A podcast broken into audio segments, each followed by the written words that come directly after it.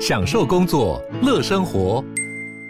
就算不在办公室，也能从容应对线上会议。HP Dragonfly 透过专业的 HP Presence 设计，内建降噪及会议快速键，搭配清晰的 Bang & Olufsen 音效，增强音讯及视讯功能。HP Dragonfly 顶级商务笔电，采用 Windows 11专业版，让您在会议中享有最佳的视觉和听觉品质。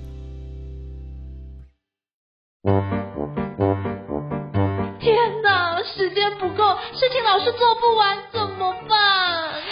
别担心，就让高效人生商学院每周陪你充充电，找到方法不抱怨。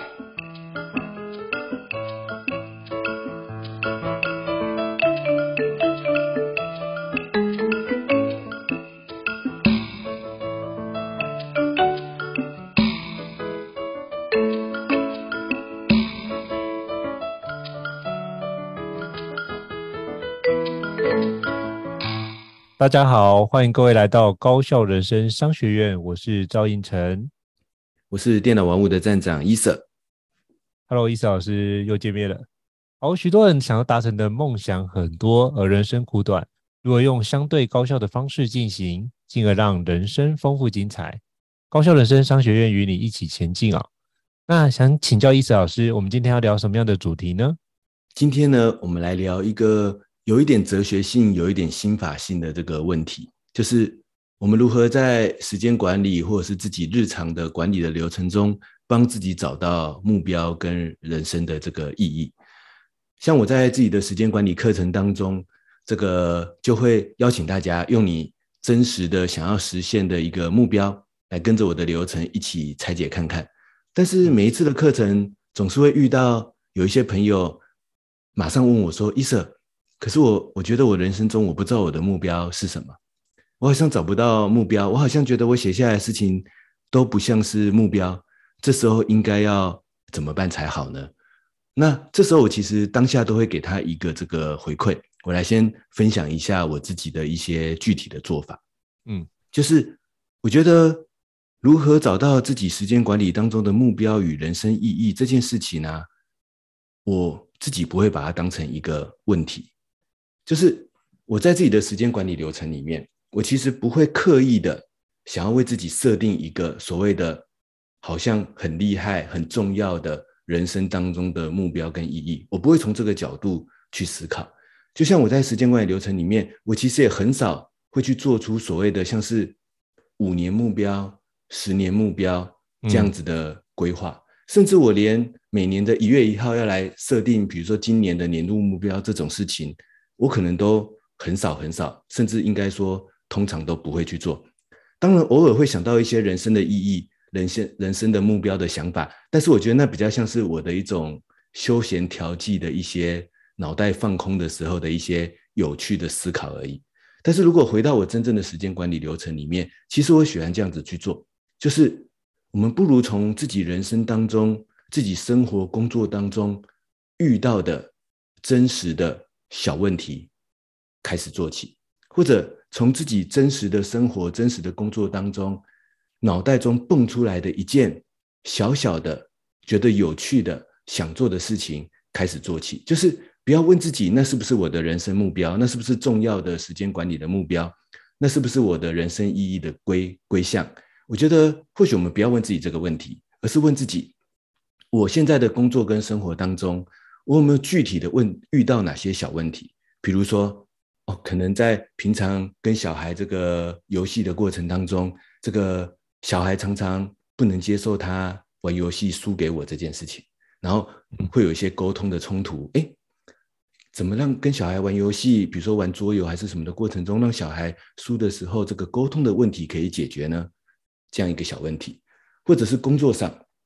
可能是。呃，比如说像上一集我们聊到了这个我们的临时紧急状况很多，那可能我在工作的流程当中，我发现最近好像有很多行政的杂物每天临时的跑出来，然后导致我原本排好的重要的专案没时间去处理。好，我要怎么有效的去处理这些临时的行政杂物呢？我就把它变成一个小问题，然后尝试的来想要去解去解决它，或者很单纯的。可能是我最近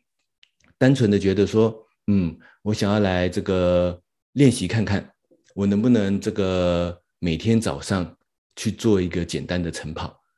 想做这件事情，那就把这件想做的事情写下来，开始去尝试的去看看有没有机会实践它。所以有没有遇到什么问题？有没有脑袋中一件想做的事情？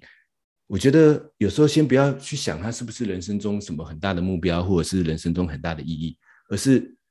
先把它写下来。然后呢，我尝试去解决这个问题，尝试去实践看看这个想做的事情，我可不可以去实践它？不过呢，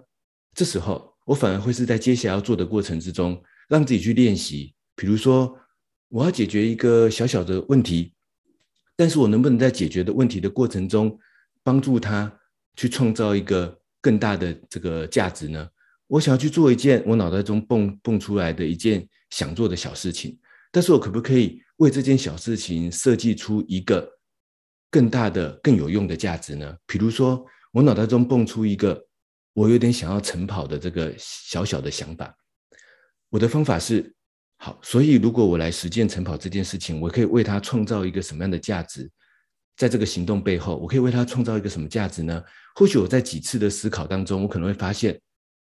我或许可以利用这个机会来帮助我们的家人，比如说我的老婆、我的小孩，我们透过一些什么方法来养成一个大家整个家庭的更好的运动的生活习惯。我可能想说，哎，我可以透过这件小事情。我来晨跑，然后让他们看到我晨跑，然后也吸引他们说，鼓励他们说，哎，其实这并不困难。或许我们可以利用早上的时间，大家一起做一些简单的运动，然后这样子整个家庭一起养成一个这个有效的这个运动的习惯。甚至最后发现，我们不一定要晨跑，但是怎么样在日常的生活中去养成一个家人的运动习惯？但是这是后面才发生的。一开始先从一件小小小小的自己想做的事情开始，我就简单的去测试看看。测试的过程当中，不断的去思考背后有没有想为这件事情赋予一个更高层次的价值。然后这时候，慢慢的，有可能这件小事情就会变成我的重要的、有意义的目标了。或者，刚才一个我要解决，我跟小孩玩桌游的过程中，他输了之后很不开心，容易生气，甚至会翻桌 这样子的一个小小的问题。好，那我在这个过程当中，我就想，我要怎么去解决这个问题呢？怎么让他去体验？这个输了之后，下次再练习看看，反而让自己感受那一个自己越来越好、越来越熟练的这个状态呢？那我要怎么去设计这样的流程，让他可以有这样的体验呢？然后呢，或许这样子，我背后就可以慢慢慢慢的发现，他其实可以去创造一个更大的价值，就是我可以让这个小孩去练习这个输了，或者是遇到挫折的时候，不是用生气的情绪来反应，而是用。我如何让自己下次可以有进步？我下次如何可以改善这个问题的思考，把它带入到他的这个日常的习惯当中。于是这时我就会发现，诶，原来这个小小的问题背后有一个更大的价值。甚至我就开始设立一个目标的笔记。好，那除了我刚一开始出发点的那个桌游这个小问题之外，我还可以在生活当中设计哪些情境，或者是生活当中还有哪些情境可以帮助我跟小孩一起练习。其实有时候不熟练，有时候做错了，有时候这个输了，其实反而是不是用生气，不一定要用生气的情绪来反应，而是我们可以把它转换成我下次如何让自己练习的更好这样的一个思维的模式。于是就把很多生活中的其他事情也纳入进来，纳入一个我们跟小孩一起练习成长思维这样子的一个更大的目标上面。所以呢，这是我那时候会在课程当中提供给。这个学员朋友的建议，我就说，你不要去想很大的目标，你就去想你最近有没有遇到一个小问题，你想解决，再小都可以，即使是生活中的一件小琐事都可以。嗯。然后你有没有一件想做的事情？即使你觉得，嗯、呃，我就是很想晚上找一个休闲活动，其实我就是我就是晚上想要这个有一个时间可以打电动，即使是这样，我觉得都可以，就是把它纳入进来。为什么呢？因为我我就说，因为这件小事情。如果你想要把它做好，第一个，你就会慢慢在做的过程中，如果你主动的为它设计一些完成之后你要创造的价值，你就会发现它其实不是小事情，它可能会带给你的工作跟生活某些改变、某些调整，并且帮你创造一个更高层次的价值。因为你要创造什么价值是自己去定义出来的。所以，即使是小事情，只要我们主动的去定义，它都有可能帮我带来更大、更高层次的这个价值。然后，第二个，我要解决一件小事情，我要解决一个小问题，其实背后会牵涉很多我们真实的工作跟生活的流程。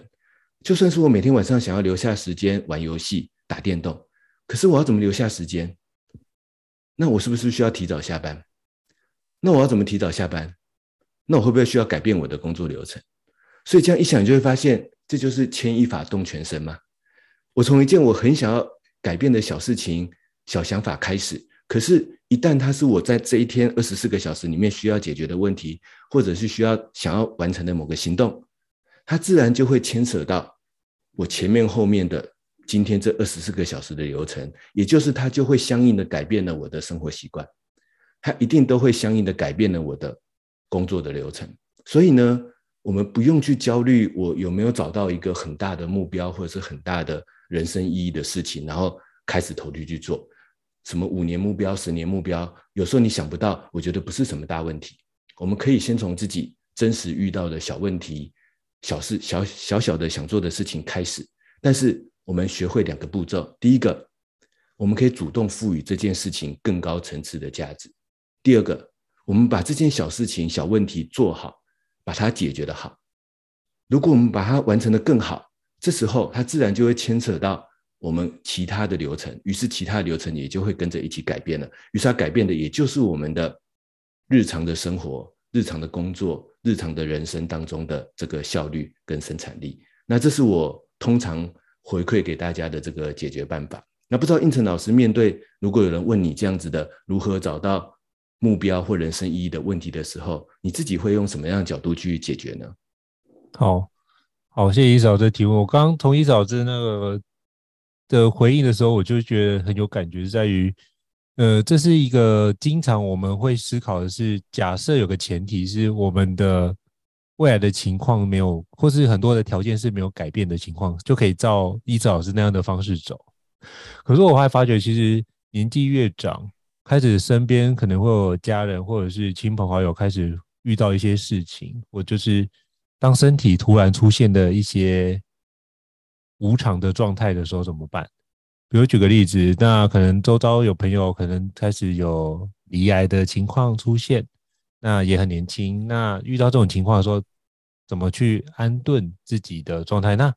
我觉得可以，像我就之之前就看了那个贾博士的苹果创办贾博士的相关的传记，就发现其实他那时候是得了一个非常非常难痊愈的胰脏癌，那基本上就是得了就是不治之症。那我觉得他的做法，我觉得是一个不错的缓解，或者是像那个呃兰迪鲍许，就是最后的演讲作者，他是反过来思考是，假设我明天就是我做一天，就是一个比较极端的状况。有没有什么事情是我不做会觉得很很遗憾的？那这件事情就是可以把它列起来。所以像之前有一部电影叫做那个《一路玩到挂》，就是摩根费里曼跟另外一个非常知名的演员去演的那部片。我觉得那是写一个就是，比如说你要实施之前需要完成的 to do list。那这件事情这完成之后，能不能让你自己更？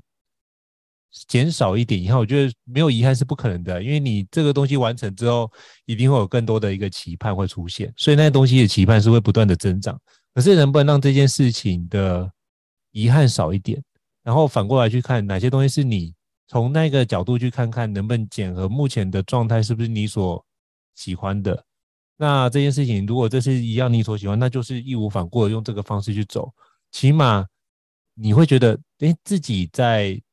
如果离开这个世界的时候，也会觉得这件事情是还在做自己喜欢做的事情，我觉得是一件幸福的事情。所以我觉得反过来是，我们能不能透过用极端的角度去看待这件事情之后，然后从里面去看看，那这个环节去反思回顾过去这段历程，有没有哪些东西是我特别在意？那我想要留什么东西下来？比如举个例子，那这两年我就开始尝试做了蛮多线上课程，那是因为刚好。最近不是这两年就是疫情的关系，所以就很多事情有很多变动，然后就看到我好朋友他在外国的部分，他就是家人染疫，然后十几个我认识的，就是就是他家婚礼就我认识他的家人，然后有几个因为感染的，然后辞世的状态。就他们想说，哎，要找到长辈的一些声音，这件事情是很难。那我就想到之前那个金士顿有一个广告，在广告记忆体就是 Mind the Gap，就是有一个妇人每天都会到那个车站去坐着，然后就是听那个 Mind the Gap，因为那是他先生的声音。有一天他忽然那声音不见了，就是换了新的系统，他就说他最后一次来这边，然后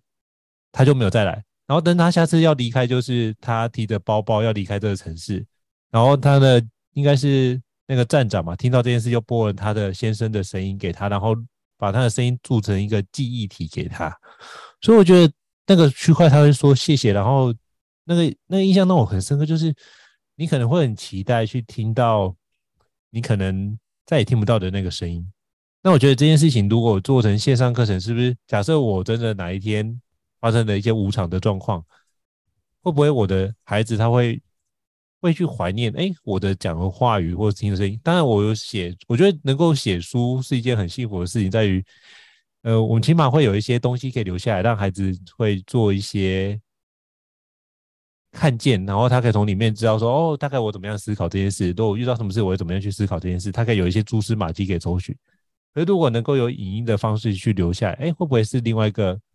很不错的一个环节，所以我就从这件事情去找到了一些做线上课程或是写书的一个新的动力跟意义性存在。就是，呃，这件事情不全然都是为了哦增加营收，或是这件事情有其他的方面，比如说透过多面向的的的影响力。我觉得这有更多另外一个意义是，我能不能把这样的一个内容。传承分享，让我的孩子知道啊，这件事情，我觉得这是另外一个意义上的一个传承。那起码他们会学会这件事情，不一定是我的角度，可能是透过他们角度去认识我的不同的面向。那我觉得这样的话，对于这件事我的意义，哎，就有达到。就除了这几个部分，我都在赋予这件事意义性就会更高。然后，当这件事有意义的时候，你就发觉，哎，你就更愿意的为这件事情去做推进。那那件事情就会更有力量去把这件事情完成哦。所以我觉得很多时候在于，呃，如果你觉得现在没有找到人生意义，我觉得几个环节，第一个部分可能是你目前的生活已经过得非常的平顺，然后很多事情都游刃有余，你就比较想说，那自己可能会有一些焦虑，觉得自己都没有一些进步，你可能会有这样的焦虑存在。所以你就开始思考，那我怎么样去突破这件事？然后你就去思考，那我做这件事的背后意义什么样？可是我觉得也不要去否定自己做这件事情是没有意义的，是你要肯定当做这件事情的很多都是要做得很好，只是说你现在需要思考的是更深层次的一个议题，就是你只是很每天忙碌呢，还是你是透过这忙碌有得到什么样的缓解，并不是只是以物易物去交换的那一份薪水回来，然后。那背后的更深的意义在哪边？那做这件事的价值感在哪边？那可能要从这个角度去思考，可以让你的人生意义更有价值。所以我觉得这个目标跟意义这一部分，如果能够结合的话，其实你的目标会更加具体，或者是你在行动的力度上会更加的去加强这件事情。那我觉得这件事情会形成一个良善的循环，所以可以透过你的目标完成之后，不断的去检视你的人生的意义的状态，如何去往前进。那你就可以知道，所以或许会改变，或许不会变。那如果不会变，那很好，那你就是就表示你认同这件事，然后想一辈子完成这个区块也很好。就像那个呃屏风表演班的创办人李国修先生曾经讲过一句话：人一辈子只要完成一件事，那也就功德圆满了。所以其实把一件事情做好也是一件很棒的事情，不也是吗？所以我这是我刚刚从伊瑟老师里面的部分，我想要给大家。echo 我想到的一些回馈的一个相关的内容，我觉得就是刚才英子老师分享到，就是说，其实我们还有另外一个角度的思考，就是想想看，假如明天是我最后一天，有什么事情呢？嗯、是我不做就会很遗憾的。那从这样角度，或许我们就马上可以有一种这个呃判断，就会发现某些事情是我真的觉得我在这个。离开这个世界之前，我一定想要做到的这些这个相关的事情。不过呢，我觉得我想要补充的就是说，但是啊，一个真正有意义的事情，也不太可能因为我明天就要离开，我现在马上去做，他就一定做得到。所以，我们可能还是要回过头来，像应成老师刚才有分享的，我现在这个阶段可以做出什么样的这个成果，我就先去做。然后呢，累积这样的成果，我们其实就会帮自己创造这个更大的意义。像，嗯，我想要呼应这一段的是说，有很多朋友会问我，就是他的目标可能是很模糊的目标，比如说他的目标就是一个，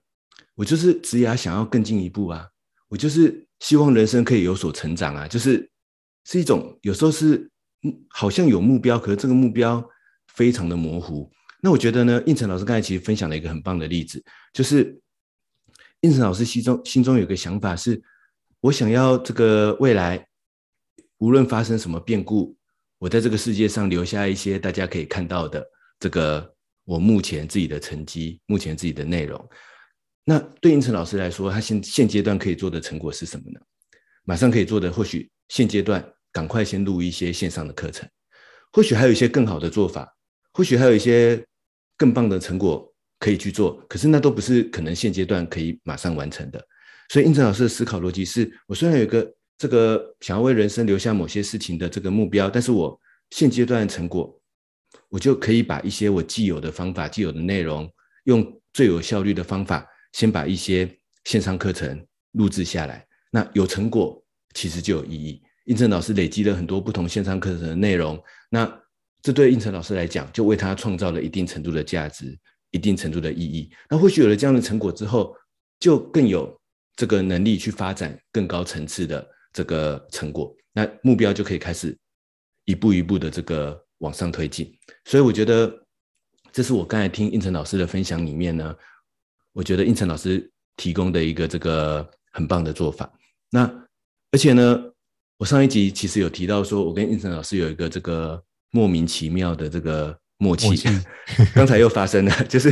应成老师刚才还没有分享那一段的时候，我我先写下了一段话，就是我我自己分享完之后，我就说。我写下一段话是说，目标与意义往往是在人跟人之间共同产生的。我们是要为他人创造价值，通常会是更有意义的目标。对，那就应成老师刚才就分享了很多关于这个家人啊、他人啊这样的事情上面的这些所谓的目标跟人生意义的一些解释。那我也很认同这一点，就是虽然我们是自己要完成那件事情，但是有点像是我刚才，我可能自己想要运动。但更高层次的价值，可能是我就去进一步去思考，在我生活中会跟我运动这件事情牵扯进来的这些相关的人，我能不能也一起帮他们创造价值呢？因为有可能我想，如果一开始我可能想的是，好，我如何让家人这个为我留下时间，然后让他们早上不要吵我，让我早上可以去晨跑，这可能是一个比较初阶的想法。但是如果你要让这件事情更有目标、更有意义，我觉得更好的想法是。那如何让他们一起参与到这件事情上面来？因为一个更有意义的事情，往往是跟我要做的事情牵扯相关的人，他们也可以跟着我一起这个产生价值。然后呢，甚至我们去做一些事情，是帮某些人，甚至也不用那么多，帮某个人创造价值。这时候，同时我们也就在累积属于自己的目标跟这个人生的价值上了。我常常觉得，有时候我们的时间管理，我常常看到很多朋友的目标，我会要大家去设定说，你要做的这件事情，你是想要帮谁创造价值？几乎百分之九十的人，通常他那个目标的主角都是我自己，就是我想要运动，我想要上健身房，我想要养成阅读习惯，我想干嘛？我想干嘛？我想干嘛？但是其实我们可以多想一点，就是比如说，我想学城市嘛，可是有没有可能我，我设定的目标是，我希望帮这些爱书的人创造一个更容易的整理他的书籍摘要或者书架的网站呢，都可能是学城市码。一个是我要学网站的城市码，一个是我想为跟我一样喜欢书籍的人下一个有有趣的、有效的这个阅读书籍的相关的网站。好，当然这不一定是个最好的目标，但我想我讲的是这个就是目标层次的问题。它背后可能我要做的都是学程式嘛，但是。我觉得第二个层次的目标，它会更像是我们更容易获得、感觉到人生意义的那种类型的目标。就是有时候多想一想，我要做的那件事情，主角其实不一定要是我，可能是我跟其他人。嗯、这时候你会更容易的找到目标当中的一些这个意义。那这样简单的回馈跟分享之后啊，我觉得我想要来追问一下应成老师一个问题，然后就是读者听完我们的一些方法之后啊，应该很想知道我们自己有没有什么真实的案例，像是刚才那样找到人生目标或者找到人生意义的感觉呢？不知道应成老师有没有这样的真实案例可以跟大家分享？一个什么样的具体的例子？然后应成老师觉得说，哎，当下我感觉到了这个，我这叫我是设定的出了一个让我觉得很有动力或者是很棒的一个重要的人生目标，或者是有一种找到人生意义的感觉。不知道应成老师有没有这样的真实例子可以跟大家分享？好，好，我刚刚想到的一个案例是我大三的时候发生的一个案例。就那时候呢，我。很瘦，就是因为我一百八十几公分，那时候才大概六十公斤吧，还就非常非常瘦。然后有一天呢，我在上课的过程，忽然发觉我不太能呼吸，就后来发觉就是喘不过气来，就赶快到台大医院去挂急诊。然后当下的情况知道是肺部破洞，就是自发性气胸的状况。那那个状况比较比较紧急一点。那那时候你就会就是街上的，比如说那种就是心电图在旁边啊，就是哔哔哔哔哔啊，然后你就觉得啊，我那时候就是明明才正要开始发展，怎么就遇到这种事情？就觉得哎，人生跑马灯开始跑过去了。还是刚好那时候也遇到了一件事情，就是我要因为毕竟到大三，就在想说要持续的读心理，还是说我要读做其他的事情？那时候要做个抉择，那时候就还没有。想清楚，就发生那件事情之后，就很多跑马灯就出现。我想说啊，如果真的让我活过来，或者怎么样的状况，我就觉得这件事情一定要做个决断，就是要尽量做让自己会觉得遗憾的事情。所以我就是尽可能去尝试多。那我觉得，哎，那如果不走心理，那我可以做什么样的事情？我就可以去，比如说。去分析一下自己对于什么事情比较好奇，我发现，哎，我对于商管东西比较好奇，我就开始去往商管多念一点啊，然后就这样，后来就决定，好，那我就是先工作，工作完之后才去念商学院，所以我就是工作几年之后才去念商学院，那也都如愿的往这个地方去，所以我觉得这件事情是在于发生一些重大事件的时候，我觉得那些事件都是一个很重要的提醒，就是。事件的本身是一个中性的状态，你怎么去看待事件的那个解读，跟我们的那个认知，才是决定这个事件是好是坏的一个环节。那我觉得这件事情是我举一个例子，就是从这个地方，我觉得我很感谢那一次的生病，让我自己知道说，哦，原来我可以有其他的可能性的发展，然后把这件事转化过去，都是一个蛮好的况。虽然说走过来，呃，很多事情也都不容易，可是。起码会觉得这件事情是我自己选择的情况，就是怨不得别人。那这件事情就是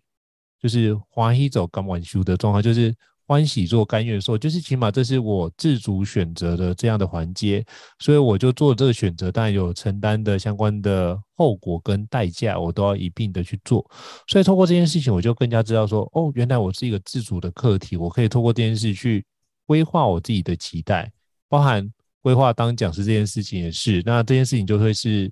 呃另外一个选择，所以就非常多的选择，你就会不断的去做。那这个回是回过来一件事，就是你要去问问看自己的内心状态是：我做这个选择是不是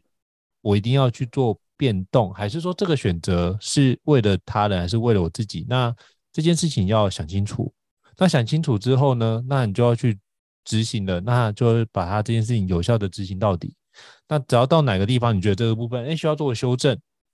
我们再去做个修正。我觉得那也没关系啊，毕竟，呃，人生说短很短，可是说长也很长。就是你永远都有选择的权利，可以让自己重新的再来一遍。所以我觉得这个区块在于不用担心这件事情做的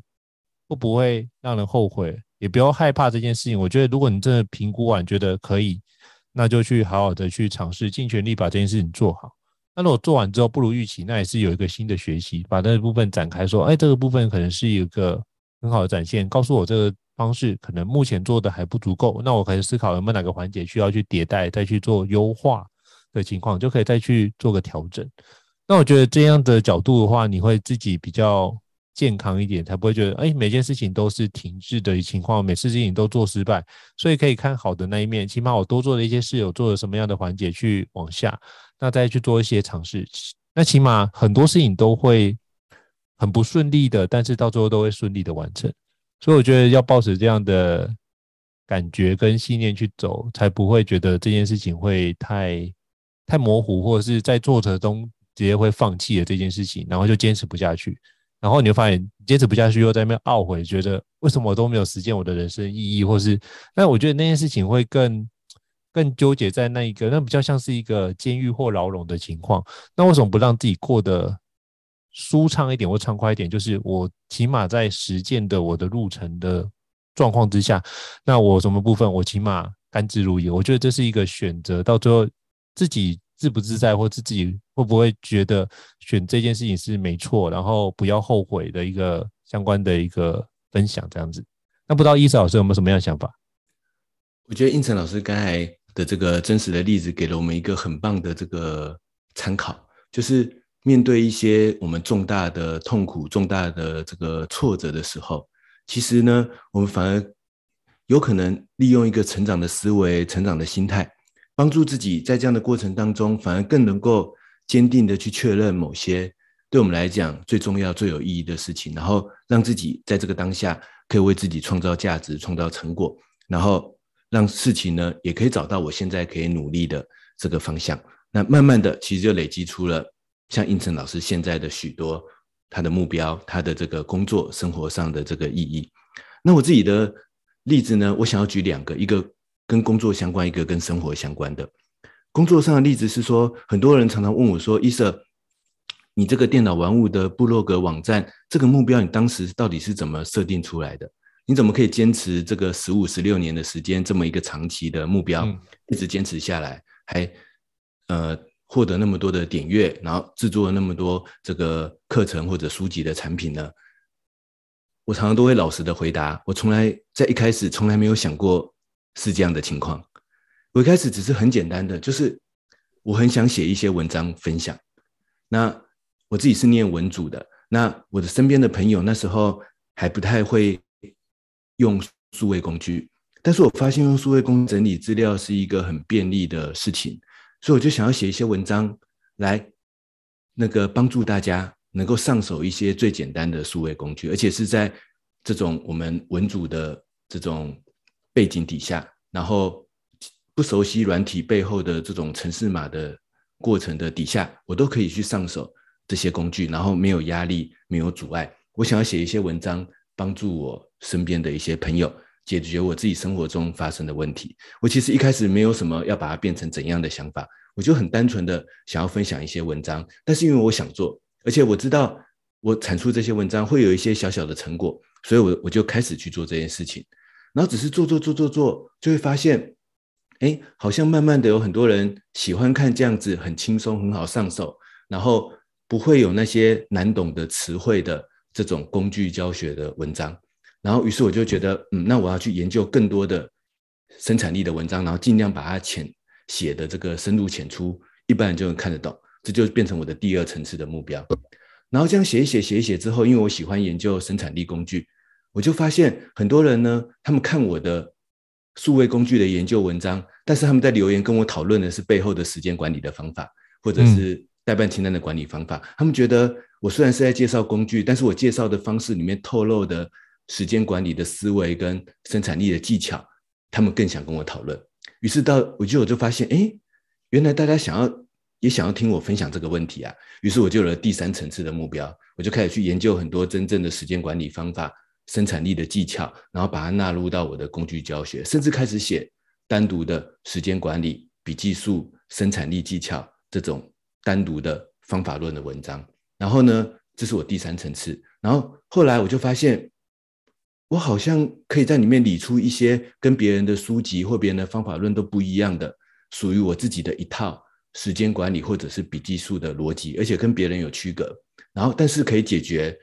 很多人在其他的方法论里面可能无法解决的问题，于是现在这个层次，我发现我好像可以发展一套属于自己的生产力的时间管理、笔记术的这个方法论，它变成我这现在这个阶段的目标。然后，但是我这个背后呢，则是希望帮助更多可能在原本的其他方法里面解决不了问题的朋友，可以用一个更简单、轻松的方法去帮助自己的生产力去有效的提升。那你说我一开始有想到这件事情吗？完全没有，我只是从很微小的自己想做的小小的事情开始。但是我觉得一边为自己创造成果，你就会看到更高层次的成果，就好像踩楼梯那样。所以反而不急着去定义很长期的目标。我甚至觉得，如果当年的我一开始就是想要架构自己的方法论，以这样的方式来定义目标的话，可能这件事情我永远做不到，可能我永远都不会开始做，有可能这样子。所以我觉得反而是就从我当下要解决的小问题、小事件开始，这是我自己真实的这个例子。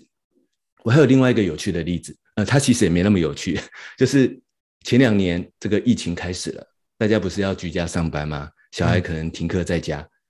那时候我就开始有一个想法，我说大家都待在家里，那小孩一开始就是一直躺在沙发上啊，虽然我们不让他一直看电视或干嘛干嘛，可是他就无聊，他就一直躺在沙发上。我开始就觉得，然后你也不可能一直逼着他做功课嘛，而且因为毕竟我小孩只是幼儿园的阶段，那我就觉得这样不行。这样子就是好像大家在家里越来越懒惰，然后我就开始想这个问题必须要解决，然后我就想我必须要设计一些活动，可能运动吗？还是什么样的改变，让我们在家里的时间里面，我们这个家庭会觉得在家里这个场域不会只是躺在沙发上打发时间而已，会有很多有趣的事情可以做。所以两年前开始我就去研究说，嗯，那可以每天做什么简单的运动吗？还是像我玩桌游的兴趣也是在这两年培养起来的，就是说，诶，可以来做一些脑力益智的这个活动啊，还是可以做些什么呢？结果慢慢慢慢，我就累积出很多生活中可以做的小活动，所以现在现在变成我一个更大的目标，就是我希望在日常的家庭生活当中，跟我的家人、跟我的孩子一起培养一个更健康的、兼顾这个运动跟休闲的这个好习惯，变成我的一个大目标。但这里面是从很多当时要解决疫情开始的时候的很多大家都懒在家里怎么办的小问题开始，然后慢慢去堆积出一个更高更大层次的这个目标。这是我的这个真实的案例，也跟大家去分享。那看看应成老师有没有什么的回馈？嗯，我觉得刚刚伊慈老师补充的几个案例都很有感觉。那我觉得从伊慈老师那个部分，我想 echo 一下，就是呃，不要去追求太远大的目标，其实。确实的把我们目前能够做的部分做好，然后再从目前能够完成的成果再思考中看，我们可以再往前推进什么样的事情。我觉得再去想下一步的那个小小的目标，那就像伊慈老师刚刚讲那个电脑玩物的原来的网站，它的推进的层次都可以通过这个方式帮助你往前推进。其实往前推进一步都会产生一些新的成果出现。所以比如说像我们其实。我们其实，在做高校人生商学院也是一样的概念。我们两个只是，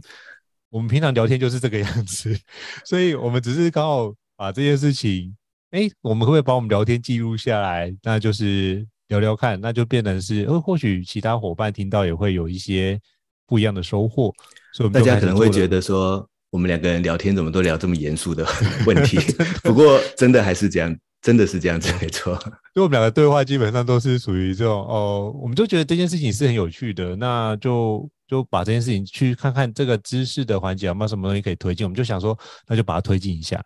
那想说，哎，刚好其他有伙伴有需要，那我们就把这件事情变成音频的方式，然后留下来给大家。哎，或许有缘人有需要就可以去协助他人，那也很棒啊。那我觉得知识分享这件事情就是。也不会对我们来说有什么减损，可是如果因为这样别人有收获，我觉得这是一个很棒的环节。那我们也透过这件事情，我们可以去让我们自己在时间管理上、高效人生上有更多的精进。我觉得也是从对话里面会产生很多的火花。我觉得这也是我们做的主要的初衷。那也通过这件事情知道说，哎，其他伙伴给我们很多的回馈，或是给我们的暗赞。那我觉得，哎，这件事情我们做的原来对别人是有帮助的。那就其实助人工作者不就是这样吗？就是。最有成就的不是我因此而得到多少的收入，而是最有成就的是别人的生命的状态，因为我们的分享而有所改变，进而成就更好的自己。我觉得这才是一个我们觉得这件事做助人工作者一个很重要的一个意义啊。所以这期间非常感谢伊慈老师的相关的一个对话哦。所以如何找到目标与人生意义，就是我们这一集的相关内容。如果你觉得我们高校人生商学院有很不错的话，欢迎给我们到平台里面给我们五星按赞哦，也欢迎分享给你的周遭的亲朋好友，也可以希望我们里面内容对你有些帮助。那今天这集就这样喽，如果任何疑问，欢迎到我们的信箱里面可以留言给我们，我们可以再定期回馈给大家。那如果都可以的话，就可以帮助我们多多支持高效人生商学院，我们会不定期的做出相关的一个更新，也希望各位可以不断的追踪我们，那也希望可以对各位来说能够得到更好的一个高效人生。好，我是赵胤丞，我是电脑玩物的站长伊瑟，那我们下次见喽，拜拜，大家下次见，拜拜。高校人生商学院，掌握人生选择权。